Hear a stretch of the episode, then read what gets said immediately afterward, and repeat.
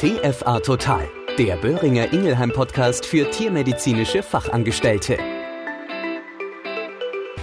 Schön, dass du dich wieder zu einer weiteren Folge von TFA Total eingeschaltet hast. Und wie sollte es anders sein? Ich bin es wieder, deine Claudia Schöning.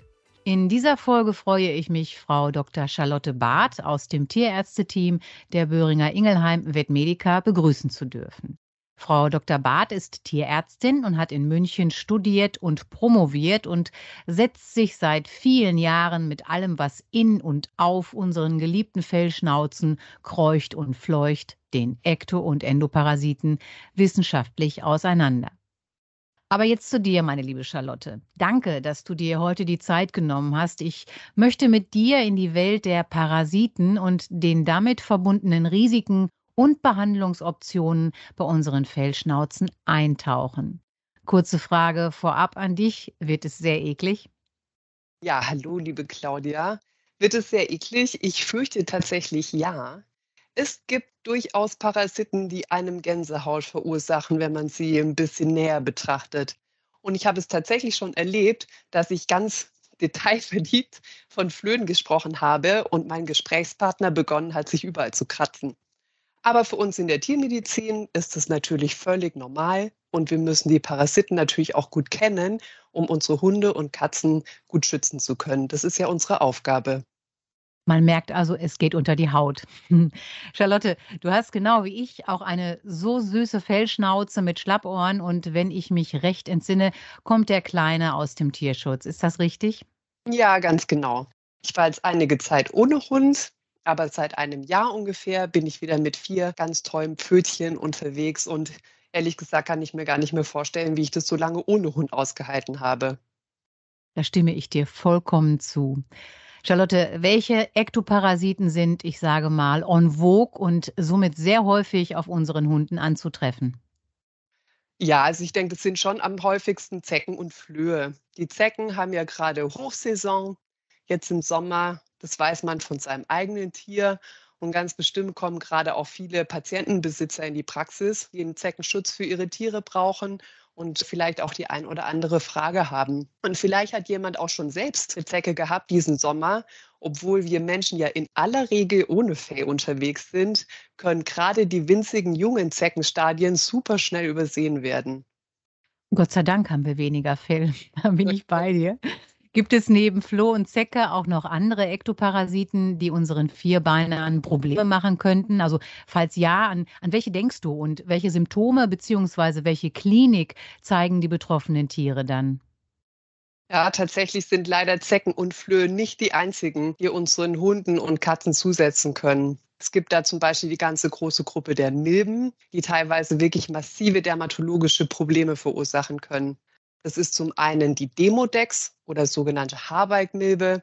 Die kann zu Haarausfall, Juckreiz und anderen Hautsymptomen führen. Das ist wirklich eine komplexe Erkrankung, die auch viel Aufklärung der Tierbesitzer erfordert, weil hier auch erbliche Vorbelastungen eine Rolle spielen können. Und dann gibt es zum Beispiel noch die sogenannte Fuchsreude, die wird durch die Sarkoptes-Milben ausgelöst. Und da sind betroffene Hunde wirklich super schlimm dran. Bisweilen haben heftigsten Juckreiz so schlimm, dass sie sich teilweise sogar selbst verletzen. Und die Fuchsreude kommt, wie der Name schon nahelegt, ursprünglich von Füchsen und ist hoch ansteckend. Die Fuchsreude sehen wir in manchen Regionen tatsächlich immer häufiger. Warum? Vermutlich unter anderem auch, weil die Füchse immer näher an besiedelte Gebiete und Stadtgebiete rankommen. Die Fuchsreude ist also schon lang kein ausschließliches Problem mehr von jagdlich geführten Hunden. Ich wohne zum Beispiel ganz in der Nähe von einem kleinen Park, aber mitten in der Großstadt. Und wenn man da ganz in der Früh unterwegs ist, sieht man manchmal eine Fuchsfamilie, die dort wohnt. Aber zum Glück gibt es mittlerweile wirklich ganz potente Medikamente, die effektiv in der Behandlung von Milben eingesetzt werden können, auch bei solchen schwerwiegenden Milbenerkrankungen. Das heißt, wir können unseren Hunden da wirklich gut und schnell helfen. Wunderbar. Charlotte, früher vertrat man die Auffassung, dass Flöhe und Zecken nur zu bestimmten Jahreszeiten anzutreffen seien. Würdest du das heute immer noch unterschreiben oder wie sieht die aktuelle wissenschaftliche Lehrmeinung aus? Ja, da hast du absolut recht, Claudia. Nach wie vor denken viele, dass Flöhe und Zecken nur in den warmen Jahreszeiten ein Thema sind und dass man im Winter auf Schutzmaßnahmen gänzlich verzichten kann. Dem ist aber leider nicht so. Zecken überleben immer häufiger den Winter und manche Arten, da fällt mir zum Beispiel die Auwaldzecke ein, sind bereits ab 4 Grad Außentemperatur aktiv. Und solche Temperaturen sind bei uns ja sogar in den Wintermonaten wirklich keine Seltenheit. Flöhe werden jetzt im Herbst wieder besonders ein Thema und die bleiben das dann auch. Die fühlen sich auch in beheizten Wohnungen super wohl und können sich da ganz prima vermehren. Letztendlich kann man also sagen, dass weder Zecke noch Floh irgendwann mal richtig Pause macht. Und da das vielen Tierbesitzern nicht präsent ist, ist die Tierarztpraxis wirklich die optimale Stelle, hier mit Rat und Tat zur Seite zu stehen und wirklich auch entsprechende Behandlungsmöglichkeiten empfehlen zu können. Expertinnen und Experten empfehlen für Tiere mit Risiko für Zecken und Flohbefall sogar eine durchgängige Behandlung mit geeigneten Präparaten. Und dabei geht es nicht nur darum, die Parasiten aufgrund ihres Ekelfaktors zu bekämpfen, der uns Menschen teilweise Probleme macht. Es geht auch um das für uns in der Tiermedizin so wichtige Ziel, Hunde und Katzen vor Krankheiten zu schützen, die durch Zecken, aber tatsächlich auch durch Flöhe übertragen werden können. Das heißt also wirklich im Klartext von Januar bis Dezember durchgängig eben halt dementsprechend behandeln. Charlotte, gibt es im Bereich der Ektoparasitosen auch Parasiten mit einem zoonotischen Potenzial für andere Tiere oder sogar für den Menschen bzw. den Halter? Ja, da sprichst du ein super wichtiges Thema an, Claudia. Denn tatsächlich geht es beim Parasitenschutz für Hund und Katze immer auch um ein bisschen mehr. Denn hinter jedem Tier steckt ja immer auch ein Mensch. Und wenn natürlich es auch unsere Hauptaufgabe ist, die Tiere gesund zu halten, können wir mit unserem Wissen und auch guter Beratung dazu beitragen, auch Herrchen und Frauchen zu schützen. Ein Beispiel aus dem Alltag, wenn ein Tier manifest mit Flöhen befallen ist und es kommt tatsächlich in den besten Familien vor, ist es immer auch ein Risiko für die Familie. Denn Hunde und Katzenflöhe befallen definitiv auch Menschen. Da machen die keinen Unterschied. Die wollen eine Blutmahlzeit. Woher die kommt, ist dem Föhn relativ egal in dem Fall. Und so ein Flohbefall ist nicht nur extrem unangenehm, es gibt sogar Krankheiten, die von Flöhen auf den Menschen übertragen werden können. Zum Beispiel die, Vorsicht, Zungenbrecher, Katzenkratzkrankheit. Und als wäre das immer noch nicht genug, neben Ektoparasiten gibt es auch Würmer bei Hunden und Katzen, die den Menschen wirklich gefährlich werden können. Da gibst du mir ein gutes Stichwort, Charlotte. Wenden wir uns mal unseren Endoparasiten zu, also Parasiten, die im Körper des Tieres leben können. Welche sind hier am häufigsten anzutreffen? Oh je, liebe Claudia, du, da gibt es so viele verschiedene Wurmarten, das würde jetzt komplett unseren Podcast sprechen. Also lass uns die spannendsten oder häufigsten herausgreifen. Als allererstes fällt mir da tatsächlich der Spulwurm ein. Der Spulwurm ist der häufigste Wurm bei Hunden und Katzen. Es gibt aber auch Würmer, die ganz andere Organsysteme befallen. Also nicht den Magen-Darm-Trakt klassischerweise, sondern sogar das Herz, die Atemwege oder total abgefahren auch die Augen. Gibt es auch Wurmarten, die ganz speziell sind oder und auch zoonotisches Potenzial haben können? Ich frage gerade in Hinblick auf Risikogruppen, wie zum Beispiel Kinder, immungeschwächte Menschen, ältere Mitmenschen etc. Ja, leider ja. Da fällt mir zum Beispiel direkt der sogenannte Fuchsbandwurm ein. Dieser Parasit kann vom Fuchs, aber eben auch von Haustieren auf den Menschen übertragen werden. Der Fuchsbandwurm ist der Grund, warum man zum Beispiel keine ungewaschenen, bodennahen Früchte essen sollte, zum Beispiel Waldbeeren, das hat jeder schon mal gehört. Die Zoonose ist wirklich super dramatisch für betroffene Menschen, aber Gott sei Dank selten. Neben dem Fuchsbandwurm kommen wir wieder direkt auf die Spulwürmer zu sprechen. Hunde- und Katzenspulwürmer können nämlich auch den Menschen infizieren. Der Wurm kann aber seine Entwicklung im Menschen nicht vollständig abschließen, sondern wandert als Larve im Körper herum. Und dabei kann er ganz verschiedene Organsysteme schädigen, sogar das ZNS des Menschen. Man geht davon aus, dass diese sogenannte Toxokarose des Menschen unterschätzt wird. Nicht zuletzt, weil die Symptome sehr unspezifisch sein können, aber auch, weil nach wie vor wenig Kenntnis über dieses Risiko besteht. Und gerade Kinder können hier gefährdet sein, denn die haben natürlich mitunter noch ein ganz anderes Hygieneverhalten als ein erwachsener Mensch. Man weiß zum Beispiel, dass bis zu 40 Prozent der Spielplätze mit Spurwurmeier kontaminiert sind. Das ist schon eine ganze Menge.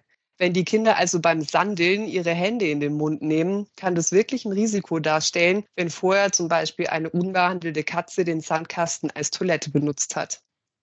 Und da kommt wieder das Praxisteam ins Spiel.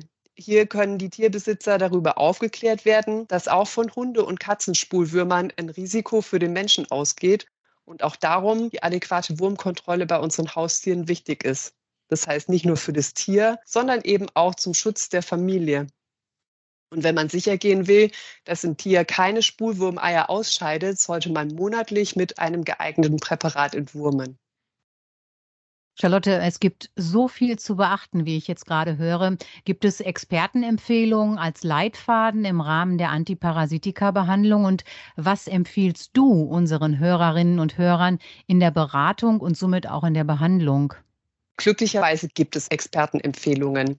Mit der SCAP haben wir ein ganz hervorragendes Gremium aus Experten und Expertinnen, das immer wieder ganz aktuelle Guidelines entwickelt, die super hilfreich sind für jedes Tier, das individuell optimale Behandlungsprotokoll zu finden. Generell werden die Tiere hinsichtlich der Entwurmung in vier sogenannte Risikogruppen eingeteilt, von geringem bis hohem Wurmrisiko. Und welches Tier zu welcher Risikogruppe gehört, hängt von verschiedenen Faktoren ab. Es sei die Haltungsform genannt, Alter des Tieres, auch die Ernährungsweise zum Beispiel. Junge Tiere haben meist ein höheres Risiko für Parasiten oder mitunter auch solche, die mit Rohfleisch gefüttert werden, also gebarft werden. Hunde, die nur an der Leine geführt werden und wenig Kontakt haben zu Artgenossen, haben natürlich ein komplett anderes Risiko als die klassische Freigängerkatze, die ganz ohne Aufsicht draußen unterwegs ist, tags, nachts und auch regelmäßig Mäuse fängt oder auch andere Beutetiere. So Freigängerkatzen gehören tatsächlich in die Hochrisikogruppe D und sollten monatlich gegen Rund- und Bandwürmer behandelt werden. Das lohnt sich auf jeden Fall auch mal die SCAP-Webseite zu besuchen unter www.scap.de. Hier gibt es ganz hervorragende Informationen und Material auch für die Praxis oder auch einen Entwurmungstest für Tierhalter, den finde ich auch sehr gut. Und eine weitere spannende Website ist auch das Parasitenportal. Das ist zu finden unter www.parasitenportal.de. Und da gibt es auch sehr spannende Infos rund um das Thema Parasiten von Hunden, Katzen und sogar vom Pferd. Es gibt also für Tierhalter online wirklich super gute Informationsquellen, aber die können das persönliche Beratungsgespräch in der Tierarztpraxis einfach nicht ersetzen. Denn hier sitzen die Expertinnen und Experten, die jeden Patienten, jeden Tierbesitzer kennen und sich auch die Zeit nehmen, mit all ihren Kenntnissen, seien das fachliche und aber auch persönliche, ganz optimal und individuell zu beraten. Dankeschön, Charlotte. Das sind sehr wertvolle Tipps und auch gute Quellen, wo die Tierhalterinnen und Tierhalter sich auch nochmal informieren können. Und gerade für die, die keiner Fachklientel angehören, möchte ich ganz kurz nochmal einmal die Internetseite buchstabieren. Und zwar ist das www.esccap.de geht es weiter, Charlotte. Ektoparasiten wie Floh und Zecke entdeckt man häufig selbst auf seinem Tier. Aber Wurmeier erkenne ich nur mit Hilfe bestimmter Untersuchungsmethoden und nicht mit dem bloßen Auge. Wie schätzt du Kotuntersuchungen und deren Aussagekraft in Bezug auf einen Wurmbefall beim Tier ein? Ja, Claudia, das ist wirklich ein sehr spannendes Thema, das auch immer wieder viele Tierhalter bewegt. Wenn man in der Kotprobe Wurmeier nachweist, liegt sicher ein Wurmbefall vor und das Tier muss entwurmt werden. Sind aber keine Eier in der Probe, schließt es einen Befall mit Würmern nicht aus. Und es kann tatsächlich sein, dass der Hund oder die Katze genau am nächsten Tag danach Wurmeier ausscheiden kann. Besonders schwer zu entdecken sind zum Beispiel Bandwürmer. Und das ist natürlich besonders problematisch, denn es gibt ja Bandwürmer, die für den Menschen wirklich sehr gefährlich sein können, wie eben zum Beispiel der Fuchsbandwurm. Man kann also zusammenfassend sagen, bei der Kotuntersuchung ist nur ein positiver Befund beweisen für eine Wurminfektion. Eine negative Probe schließt einen Wurmbefall nicht aus. Durch eine Wurmkur werden dagegen grundsätzlich alle Würmer im Darm abgetötet, die zum Zeitpunkt der Behandlung da sind. Und bei bestimmten Wurmpräparaten wird je nach Wurmart für vier bis sechs Wochen verhindert, dass Wurmeier ausgeschieden werden.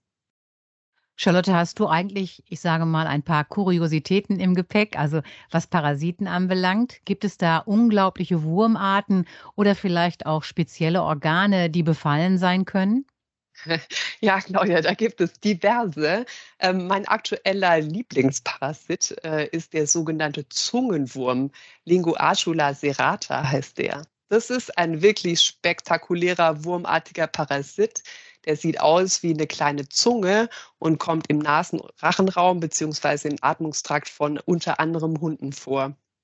Bisher ist es wirklich selten, dass man diesen Parasiten in Deutschland antrifft. Aber gerade bei importierten Hunden kann man ihn ab und an sehen. Letzten Winter zum Beispiel hat mir eine befreundete Tierärztin von einem ihrer Patienten erzählt, der wurde zunächst mal eigentlich wegen Rückwärtsniesen vorgestellt.